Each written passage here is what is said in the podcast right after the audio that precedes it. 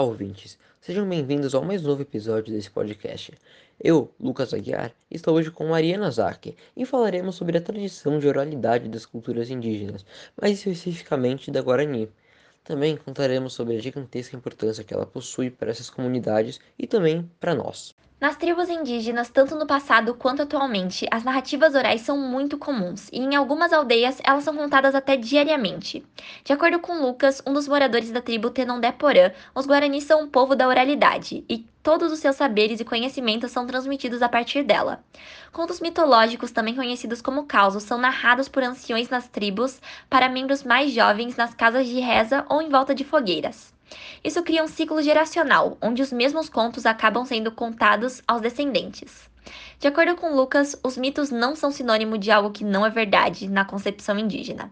A partir da simbologia e de seus elementos fictícios, os mitos transmitem ideias e verdades essenciais para entender o mundo, o que explica parte da importância que essas narrativas têm para essas culturas.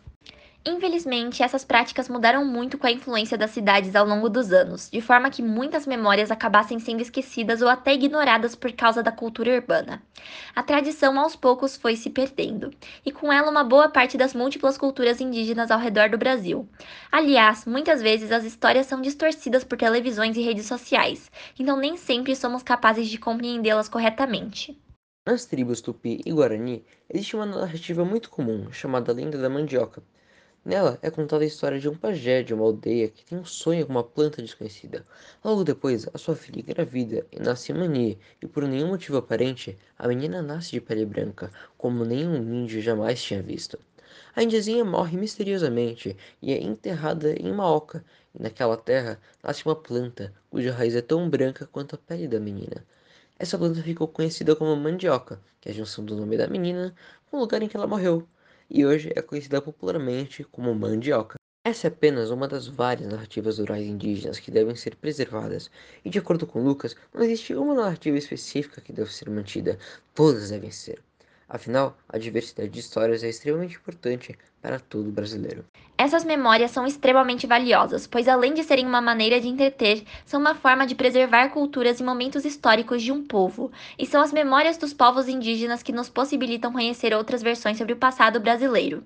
Devemos pensar nessa prática social como um produto da história e como um lugar sócio-histórico de produção de sentidos.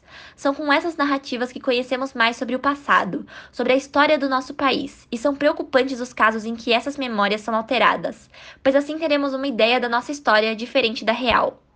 Mesmo hoje em dia, os guaranis não perderam essa tradição da oralidade, mas infelizmente eles geralmente perdem muitos momentos de contação de histórias. Os não indígenas devem incentivar tal prática por dois principais motivos. Primeiro, pois é uma forma de comunicação e uma atividade tradicional dessas comunidades. E segundo, porque não podemos deixar que memórias tão importantes para a nossa história sejam esquecidas.